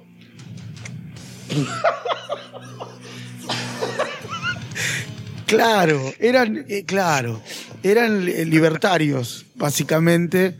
eh, pero bueno, Y hoy le tenemos a Milei ahí a punto de. a Yo punto, no nada cuando de status quo, mira. a punto caramelo, ¿no? Papá. Bueno, eh, no quiero joder más con los datos de Paul. Ya tiramos todo. Recordemos que cuando, cuando John dijo, y se, y se lo sacó de contexto, cuando John dijo, somos más eh, importantes que Jesucristo, la, la mm, sociedad no- americana quemó sus discos. Digo, no nos olvidemos de esto. Dijo, dijo que eran más, popu- eh, más. Más populares. El nivel de popularidad eran más populares que Jesucristo en ese momento y se lo tomaron como el culo. También dijo después que el catolicismo, al igual que los- la, la música de rock o los propios Beatles, eh, tendrían a desaparecer. Hoy, Sí. este, 50 años después, no sé cuán equivocado estaba. Digo, la importancia que hoy tiene el catolicismo no es la misma que tenía en ese momento. Eh, sí, por lo menos en la sociedad, a nivel general, creo que. El propio, en los, este- en los países más globalizados como nosotros. Claramente, digo, hoy el propio, eh, la propia cabeza de la Iglesia Católica es cuestionada. Es cuestionada por eh, la propia Iglesia. O sea, hacia su interior hay críticas a- eh, sobre el Papa, cosa que antes hubiese sido impensado, ¿no? Entonces, bueno, esta, e- e- esa cuestión, digo, parece un poco pre- premonitoria del propio John. Y recordemos, por ejemplo, que eh, hay un tema de John que dice, la balada de John y Yoko, dice, eh, mm, eh, tal y como marchan las cosas me van a crucificar. ¿Se acuerdan de esa canción? The way things are going, they are going to crucify me. Lo- ¿sí? está. Que Ok. creo que lo- Ahí cuando lo dije en inglés lo, se acordaron, ¿no? Sí. Y después en el Quería que lo 80, después en el 80 lo, es asesinado en la puerta del hotel eh, de Dakota. De Dakota. Donde ah, vivía con nuestra queridísima amiga eh, Yoko Ono. Em, ¿Qué es eso? Eh, eso que, eh, que es Central Park? Vos que sos, Me estuviste en. Estados Unidos. Eh, Él vivía en Nueva York en ese momento y el, Sí. creo que el monumento de Imagine está ahí en el Central Park, eh, que es como una, una, una plaza inmensa, ¿no? Es como todo directamente, hecta- una hectárea dentro de Nueva York, de todo, de, de pasto y árboles. Claro. Eh, y ahí por ahí está el monumento de él que vivía un par de cuadras de donde lo mataron. Bueno, eh, no sé, por- ustedes me dicen por dónde quieren que sigamos. Eh, en Resident estamos por el 60 y pico, nos quedan los 70, 80, 90. Bien. Recordemos la incursión también de los Beatles eh, por Oriente, ¿no? Y su relación con el, el Maharaji, no, Maharishi, ¿no? Y, y esa cuestión con la, con la filosofía oriental que también los puso de muy mal humor a muchos conservadores norteamericanos. Vamos a escuchar el tema de Ozzy Osbourne que hace mención a nuestro amigo el brujo.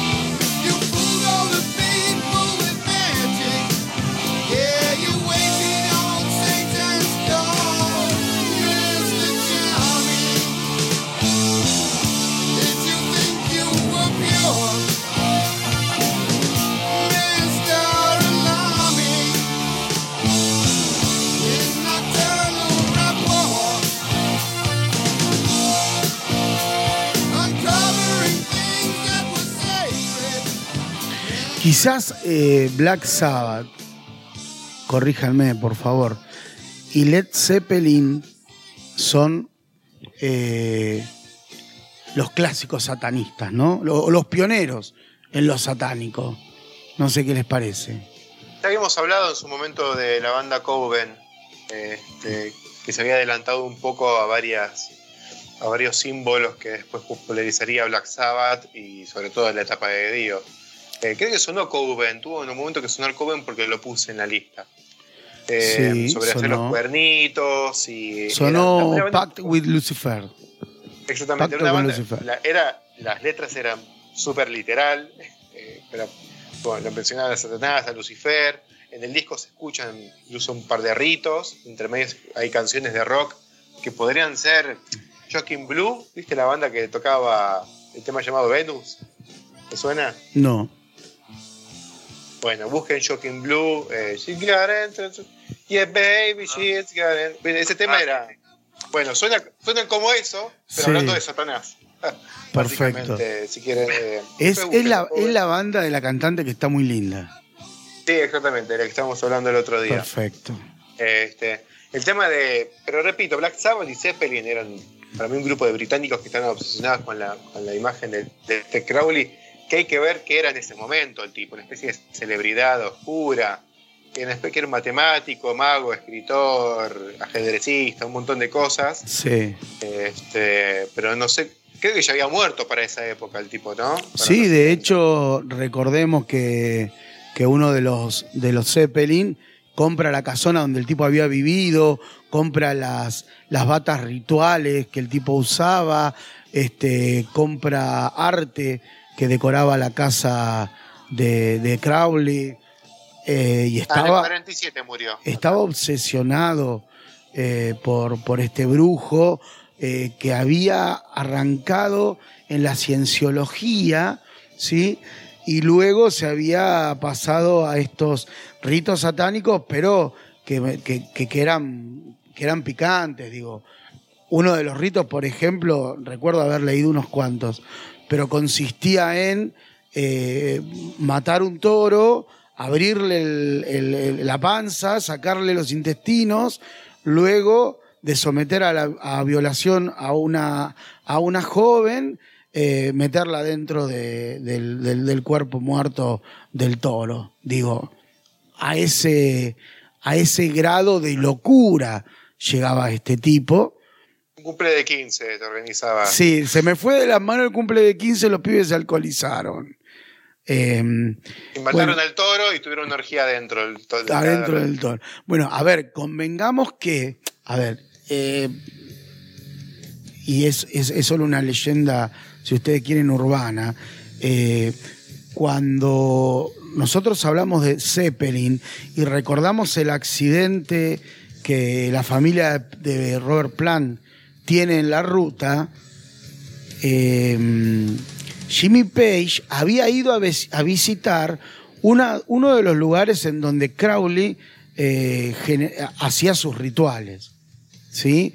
Y siempre se dijo que estaba relacionado ca- cada, cada cuestión eh, negativa o, o- trágica por la cual habían pasado los Zeppelin, así del mismo modo la muerte de Bonzo, eh, estaba relacionada con alguna incursión de Jimmy Page eh, a estos lugares en donde Alexis Crowley eh, hacía sus rituales. Y si no me equivoco, Bonzo muere alcoholizado y ahogado por su vómito en esta casa que había, en donde había habitado este brujo, ¿no? Igual me parece que lo mató 20 eh, eh, Los 20 vodka que se había tomado. Sí, de vodka que se había tomado y no a Lester Crowley. Eh, otro que también daba vuelta en los noventas era Anton Lavie, que era un yankee, había- que era el fundador de la iglesia satánica, o la iglesia de Satán. Y Creo que Exactamente. Marilyn Manson era miembro de esa iglesia y un par de celebridades de la época. Este, incluso aparece en un video de Marilyn Manson, no me acuerdo de cuál, pero el tipo aparece. Murió en los noventas igual. Eh, nada, son desde un punto de vista más filosófico, más que ocultista. Eh, y bueno, muchos artistas eh, bandas, de bandas como Morbid Angel, por ejemplo, cuando hablan del satanismo, hablan de una manera un poco más, como una espiritualidad, eh, como una rebeldía sana, Sí. más que rituales de orgías y Eh, de sacrificio de animales. Pensando, ahora les cuento un poco la, la- niñez de este brujo, ¿no? De Crowley. Pero ustedes, ustedes, como ustedes saben, esto también, esta cuestión del satanismo está centrada en el individualismo. ¿Y qué más individualista, como, como alguno de ustedes decía antes, que un rockstar, ¿no? Digo, el individualismo para el rockstar es, es, eh, es, eh, su comida de todos los días. Eh, y, y lo, y lo que el, el tipo decía es que eh, lo que se venía era que cada uno hiciese lo que quisiese. Que esa era la nueva regla. Que cada uno, si querés amar, amás, si querés matar, matá, si querés cantar, cantá, hacé lo que quieras. El individualismo por sobre todas las cosas. Una Muy, hedonista o casi libertina, muy neoliberal, ¿no? también. Un precursor de las políticas neoliberales. Crowley nació. Orgías de, sa- orgías de sangre, eh, eliminar el Banco Central, ese tipo de Claro, este, hacer, hacer cuentas offshore, ¿no? Eh, sí, lavar dinero. El tipo nace el 12 de octubre de lo- 1875. sí, Ah, casi- hace un par de días, cumpleañito. Sí, claro, finales casi del siglo este, XIX, eh, y crece dentro del seno de una familia, de, la, eh, de una confraternidad de Plymouth, no sé si se dirá así, una secta irlandesa para la cual la lectura de la Biblia era diaria y obligatoria. Miren el pibe este. De pibe ofreció pruebas constantes de tener una naturaleza malvada. Y entonces, entre boludeces que hacía, para comprobar si era cierto que los gatos tenían siete vidas o nueve vidas, como creen los americanos, intentó matar a uno de siete formas distintas. El pobre gato se murió en, la primer, en el primer intento, pero el tipo siguió practicando con el cadáver del pobre Michi y lo mató de toda la forma que le fue posible las siete veces.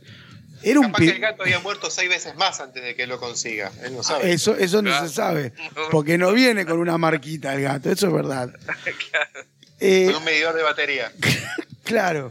Eh, así que el pibito se entretuvo sometiendo al cadáver a todos los asesinatos, seis ficticios, eh, cada uno más cruel que el otro. A los 12 años, y esto es una barbaridad aún más cruel, a los 12 años fue expulsado de la escuela porque intentó violar a un compañerito de, de la escuela menor que él. La madre lo bautizó, le puso de, sobrenombre la bestia, cuando el pibe tenía seis- 20 años. ¿Sí? Y este le encantó el apodo a nuestro amigo Crowley, que lo adoptó enseguida y encima dijo, soy la bestia número 666. Sí, sí. Exacto. Un- un- un- una, una bestia. Una Un bestia. auténtico Jaimito. Claro. Claro, lo, Este- lo bautizó y ya lo dejó ahí listo para lo que venía. Bueno, el tipo era, era un antisistema, había estudiado cábala, eh, había sido, había estado en la, en la cienciología, eh, conocía la sabiduría de las tradiciones hindú, budista, taoísta, además de diversos rituales satánicos y sexuales, ¿no? Digo, convengamos que los rituales que el tipo eh, ponía, hacía, estaban muy relacionados con eh, la sexualidad, con el sexo este, y con las violaciones. Eh, Una locura. ¿eh? sí, sí, la verdad que una locura. Eh, y bueno, y ¿Tiene teni- algún satanismo que no, que no incluya ponerla? O sea, eh, vamos a hacer ritual satánico, pero no hay orgías. Solamente vamos a. no, no me, no cierra, no me cierra. Un par de palomas. No. No, pero tenés dos, grande de forros, no me Tenés- vengas. Tenés menos, tenés menos seguidores. Y la única manera que tengo de ponerla es venir a este ritual ahora y ahora, justo ahora, traje, mira, inventé una, eh, invité justo una vecina linda que se quiere copar, ahora me vení con esto. Ah, uh, siempre me pasa lo mismo. Bueno, No, supuestamente. traer una piba linda, se la culean, nada más, y, y, che, no, pero me vino a acompañar, yo no, no creía en esto. Me trajo, me prestó la moto. Pero bueno, Bueno, cosa que- eh, los, los Zeppelin, salvo John Paul John, ¿no? Este, eran todos, todos estaban involucrados en esta cuestión del ocultismo este, y del satanismo, pero yo creo que más profundamente, y esto lo hemos dicho más de una vez, eh, Jimmy Page, ¿no? Este, y esto los acompañó. Recordemos el álbum de los cuatro símbolos, ¿no? El de, en el que salen los cuatro símbolos que representan a cada uno de los integrantes. Recordemos que ese álbum, en un principio, eh, eh, Ji- Jimmy Page quería que fuesen cuatro álbumes. Uno con la tapa de con cada símbolo. Este, y uno que representase a cada integrante de la banda.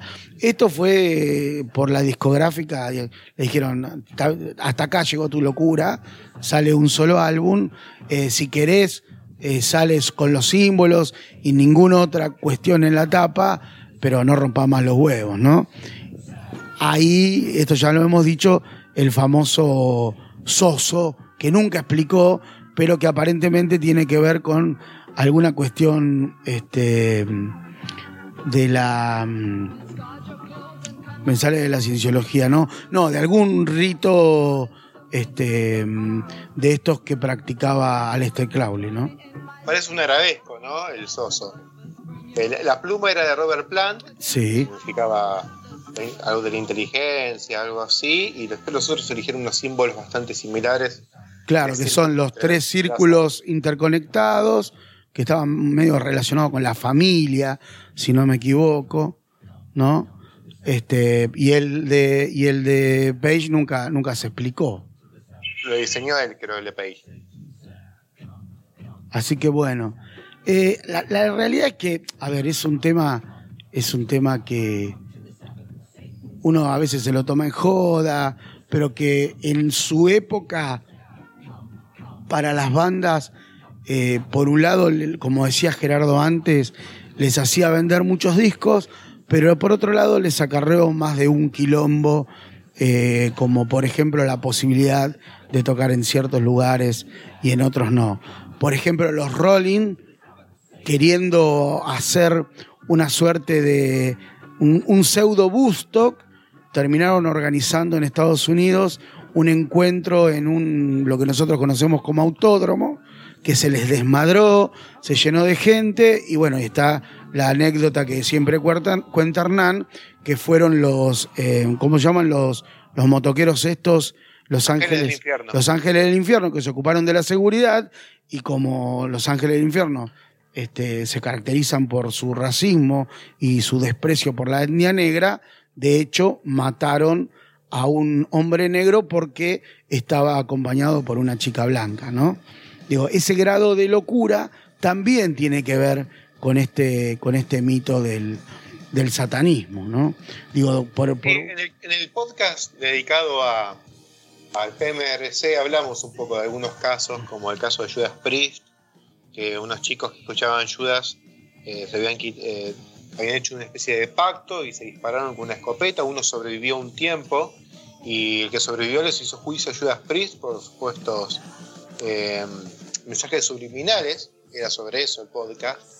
Eh, obviamente el juicio lo ganó Judas porque era incomprobable, Claro. pero hubo mucho sobre esa cuestión, sobre mensajes ocultos, como buscábamos recién en lo de los Beatles, sobre letras. o- hay muchas letras que eran literales, hablaban de satanismo abiertamente, no hacía falta buscar nada al revés.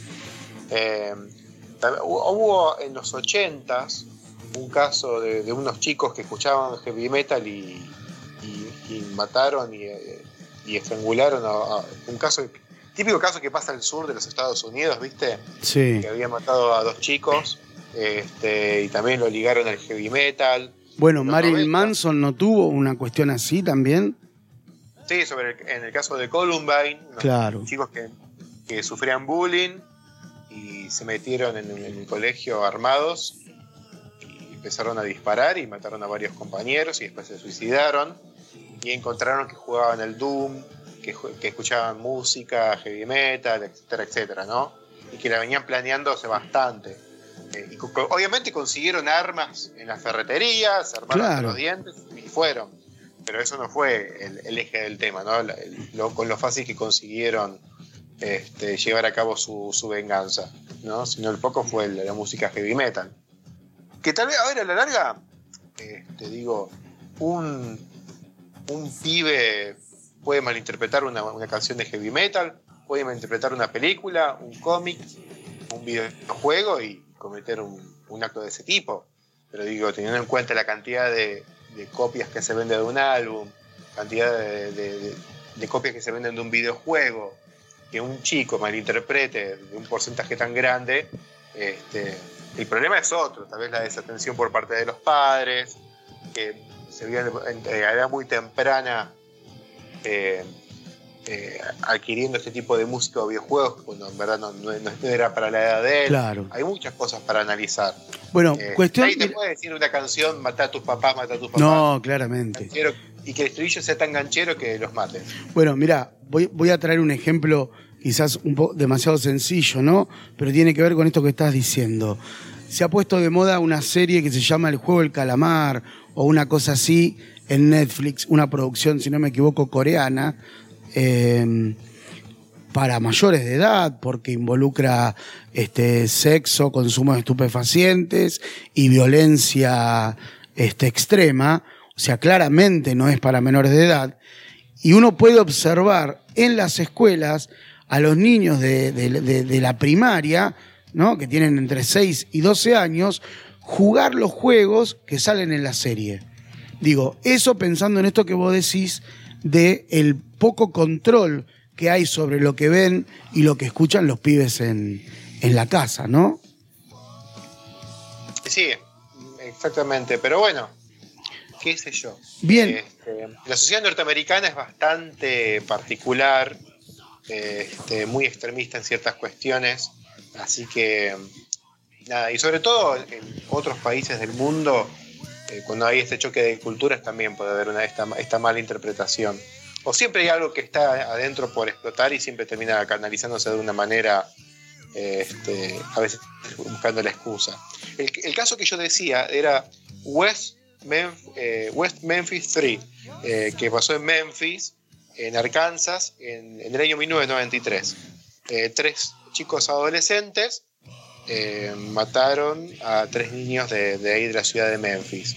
Eh, y fue un caso muy seguido, uno fue condenado a muerte, los otros dos cumplen prisión perpetua, pero con, con el transcurso de los años hubo evidencia que, que, que al parecer el ADN de la escena del crimen no sería el de estos tres adolescentes. Este, parte- hubo tres documentales a lo largo de los últimos 25 años sobre el caso. Los tres documentales tienen música de Metallica. Creo que el último salió hace cinco años y ganó incluso un premio Oscar, ese, Ah, ese documental, referido eh, al caso. Eh, también hay un caso que es muy conocido dentro de lo que es el, el heavy metal, que, que es em, referido a la banda Mayhem. el, que originalmente tenía una formación, eh, no, voy a, no voy a decir todos los nombres, el cantante original se hacía llamar Dead, muerto, y se, terminó suicidando. Estaba tan obsesionado con la muerte, eh, el tipo antes de cada recital desenterraba una campera de cuero, se la ponía para sentir el olor a tierra, el olor a muerte, ca- cantaba el recital y después la volvía a enterrar hasta el recital que viene el fin de semana siguiente.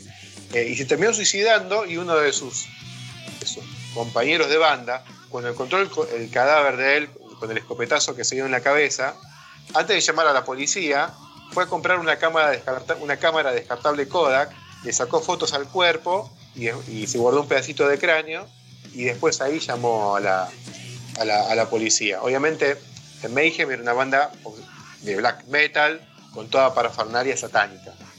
¿no? Eh, fueron de los primeros que se pintaban la cara con el corpse painting, onda Kiss, Sí. más, más desprolija. Eh, y bueno, esta banda Mayhem, después bueno, con otro cantante, eh, eh, lucharía mucho por seguir, por, por sacar el disco debut. Estos pibes eran parte del Círculo Negro, del Black Circle, que era un grupo de pibes eh, que cometían actos vandálicos como pre- prender fuego a iglesias. Eh, allá las, las capillas. Casi peronistas. allá las capillas eh, son muy antiguas, son Y de anteriores madera, al descubrimiento claro. de América, ¿no? Eh, de 1300, 1200, cuando fue. No decimos descubrimiento, decimos colonización o conquista Bueno. en este podcast. Pero bueno, previo a 1940, desde el año 1200, 1300, ¿no? Cuando fue este, eh, cristianizado eh, lo, que, lo que fue Suecia, Noruega, los países nórdicos, como veníamos diciendo. Y eran, eran cabañas, eran cabañitas que tenían eh, varios siglos y las prendían, y prendían fuego así nomás porque era pura madera. Eh, y bueno, el bajista llamado eh, eh, Bart Vikernes, ese nombre se había puesto él, mató al guitarrista de, de la banda, que se, se llamaba Euronymous. Son nombres seudónimos, ¿no? Claro. Eh, Nombres este- artísticos. El guitarrista, llamado Euronymous, eh, tenía un sello discográfico ¿no? que editaba black metal. Eh, Barbie Kernes tenía su propio proyecto que se llamaba Bursum, eh, que sacó varios discos, ¿no? Y al parecer hubo un problema de guita entre los dos, ¿no? Por la edición de un disco y regalías, etcétera, etcétera. Se vendían, al parecer, como pan caliente los, pocos vinilos que editaban, porque era una escena que estaba creciendo mucho, ¿no? Entonces, eh, básicamente Barbie Kernes lo termina asesinando a apuñaladas al guitarrista de su banda. Eh, ahí estaba presente el eh, baterista que se llamaba Hellhammer, si no me equivoco, el, el nombre que eligió seudónimo. Estaba presente, pero él no hizo nada. Entonces a Vikernes le dieron presión perpetua y el otro por estar presente también le dieron, este, no sé, una condena de 20 años, ponele. Barry Vikernes salió eh, en libertad y hoy vive en el bosque, ¿no? Pero tuvo infinidad de problemas después. Salió con. se escapó y cuando, lo, volvieron a, ponerle a, principio, a mis finales de los 90 lo, lo agarraron porque se había escapado y en la camioneta tenía escopetas, estaba armado hasta los dientes. Eh, y nada, finalmente el primer disco de, Mayhem termina saliendo eh, porque uno de los miembros de. el único miembro que había quedado vivo y que no había ido preso, este, aprendió a tocar eh, el, el bajo eh, y regrabó los demás instrumentos. Eh, porque la madre del guitarrista que había sido asesinado no quería que en el mismo disco toque su hijo, quede la música de su hijo y eh, los bajos grabados por el asesino. Por el asesino, ¿Entiendes? claro. Entonces directamente dijo, no, no, no quiero. Bueno, entonces para evitar eso, el, el baterista, único miembro que había quedado sin ir presa ni nada, regrabó los instrumentos eh, y finalmente el disco debut de Mayhem salió póstumo, como cinco años después de, de todo esto. Eh, Es un, es un libro de Agatha Christie, ¿eh? Sí, Mayhem todavía existe, obviamente ninguno de sus miembros originales toca en la banda. Eh, Barbie Kernes pudo grabar discos de Bursum desde la cárcel, pero obviamente con instrumentos eh, muy rudime- rudimentarios, porque no le dejaban meter viola ni nada en la celda. Pero desde la cárcel grabó varios discos eh, la mayoría son muy son instrumentales o con, eh, ¿cómo se llama esto? Eh, sintetizadores, lo que podía utilizar y suenan horribles, suenan como un, un videojuego del 82 más o menos. Así suena, pero bueno, es lo que pudo eh, Es lo que hay. componer, eh, lo que pudo grabar con lo que tenía ahí en la cárcel. Este, están en Spotify para escuchar los discos de Bursum si se les apetece. Me Eh, apetece. Pero bueno, en su momento es, fue como un revuelo y fue lo que tiñó el black metal. Va, al black metal le vino, Como anillo al dedo, publicidad. claro, y sí, claro. le vino como buena publicidad todo lo que es el black metal. Claro. Este, y hoy, bueno, es uno de los estilos más populares eh, de- del metal extremo, ¿no? Después evolucionó a algo más sinfónico, pero el pelo largo, con la cara toda pintarrajeada de blanco y negro, luces invertidas, cabezas de, de ganado ahí colgado de, los de, los, de los baffles, se volvió algo muy común. Bien, eh, para ir cerrando, muchachos, dos cuestiones y, nos vamos. Eh, la primera, eh, Crowley y los seguidores, eh, una de las cuestiones que afirmaban era que Satanás, ¿no? el ángel caído, es el primer libre pensador, ¿no? Es el tipo que se enfrenta a todo lo dado, a todo lo creado el primero que se atreve a enfrentar eso, a, enfrentar a, la, a lo que sería la verdad, es este eh, ángel que es desterrado y, y cae a, la tierra, ¿no? Eso por un lado. Este, y por otro lado, había una suerte de, eh, de escrito que tenía las ideas principales de- de Crowley, de los satanistas, de los que siguen eh, estas cuestiones, y puedo equivocarme, pero eh, en el simple de, que tiene de Immigrant Song de Led Zeppelin, en la parte, vieron que el disco tiene una parte que no está grabada, una parte lisa en el interior del círculo del disco, en esa parte, supuestamente, en la primera edi- edición, esa parte que es eh, que no tiene sonido, en donde no hay surco, estaría grabado este, ponele, decálogo del satanismo. Un dato de color casi incomprobable, pero que un poco nos cuenta eh, hasta dónde el propio Jimmy Page estaba inmerso en estas ideas eh, de Crowley, ¿no? Y con esto, me parece, si a ustedes les parece, vamos cerrando este podcast este, oscuro, si lo subo entre todos los que hemos hecho.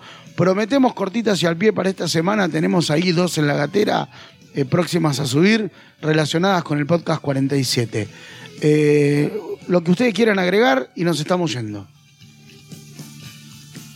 No, creo que ya tiramos un poco bastante general este, sobre el satanismo en el rock, sobre todo.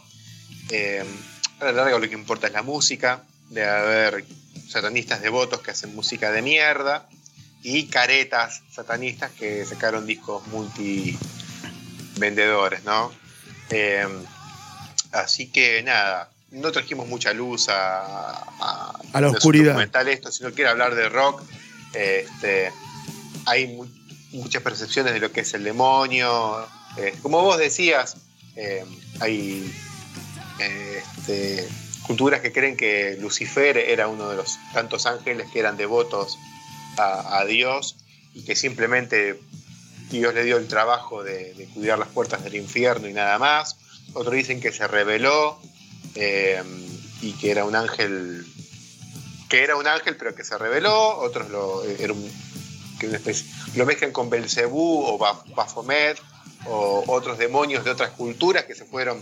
Cuando el cristianismo se fue, empezó a, a avanzar en Europa, se empezó a, a devorar a otras culturas Claro, y las empezó a asimilar y se empezó a hacer una mezcolanza. claramente. Este, se, eh, a- se devoró a, las mitologías, a, a los sumerios. A la se mitología griega. Exactamente, entonces hay mucho analo- analogo- analogía con, lo- con la mitología griega. Claro, Eh, bueno, los romanos, la mitología romana era la mitología griega, pero con otro nombre. con otro nombre, claro. Entonces, De hecho, hay muchas conexiones entre eh, la religión judeocristiana y, eh, por ejemplo, la religión egipcia. ¿no? Exacto. Exacto. Entonces, al ir avanzando, el cristianismo se fue devorando otras culturas, otros escritos, y se empezaron a crear estas, eh, estas nuevas imágenes para representar al mal, a lo que está mal, a- a- al infierno, al lugar donde vamos, donde si hacemos mal las cosas. Sí. Este, y el, el director general de todo eso, que vendría a ser Satanás, Lucifer, Claro. Belcebú, eh, Baphomet y todos esos nombres. Eh, el Maula, El ¿no? Mau- Como lo llaman, Claro. como lo llaman acá en nuestra cultura eh, autóctona argentina. Eh, pero digamos que para una portada de un disco de heavy metal va como pi- Va como piña. Gerardo, ¿todavía está en sus cabales o la Sputnik le hizo saltar la, la térmica? Eh, estoy, estoy ahí en eso, ¿eh? Está en eso, ¿no? Ahí. Sí, sí, estoy como en una clase de Zoom. Eh, Métale, métale un, un diclofenac, alguna cuestión. Un ibuprofenito. Sí, sí, sí, algo ahora me voy a clavar. Whisky, algo de eso. Claro, claro. Bueno, Algún ritual, algo de eso. algún ritual. Muchachos, recordemos para cerrar, ¿no? Y re- irnos. Recordemos que dijo nuestro queridísimo amigo Ozzy Osbourne ayer. eh, en mi familia todos se agarraron COVID. Yo no. ¿Tendrá que ver con mis prácticas satánicas? Nos vemos la semana que viene en esto que hemos dado en llamar Barbarie Colectiva Podcast.